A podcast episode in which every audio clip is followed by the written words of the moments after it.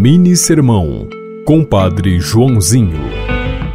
Para curar as doenças é preciso o remédio certo e uma boa dose de amor. O afeto tem um imenso poder de cura. Naquele dia, Jesus entrou na casa de Pedro e encontrou sua sogra com febre. E ele estendeu a mão, a abençoou lhe deu atenção. Certamente perguntou o que ela estava sentindo.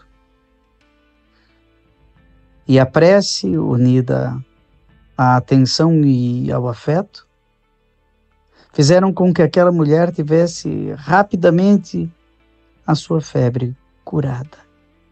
E ela começou a trabalhar, a preparar a refeição e dedicar-se aos serviços diante da doença, precisamos de remédio, mas também de afeto. Você ouviu Mini Sermão, Compadre Joãozinho.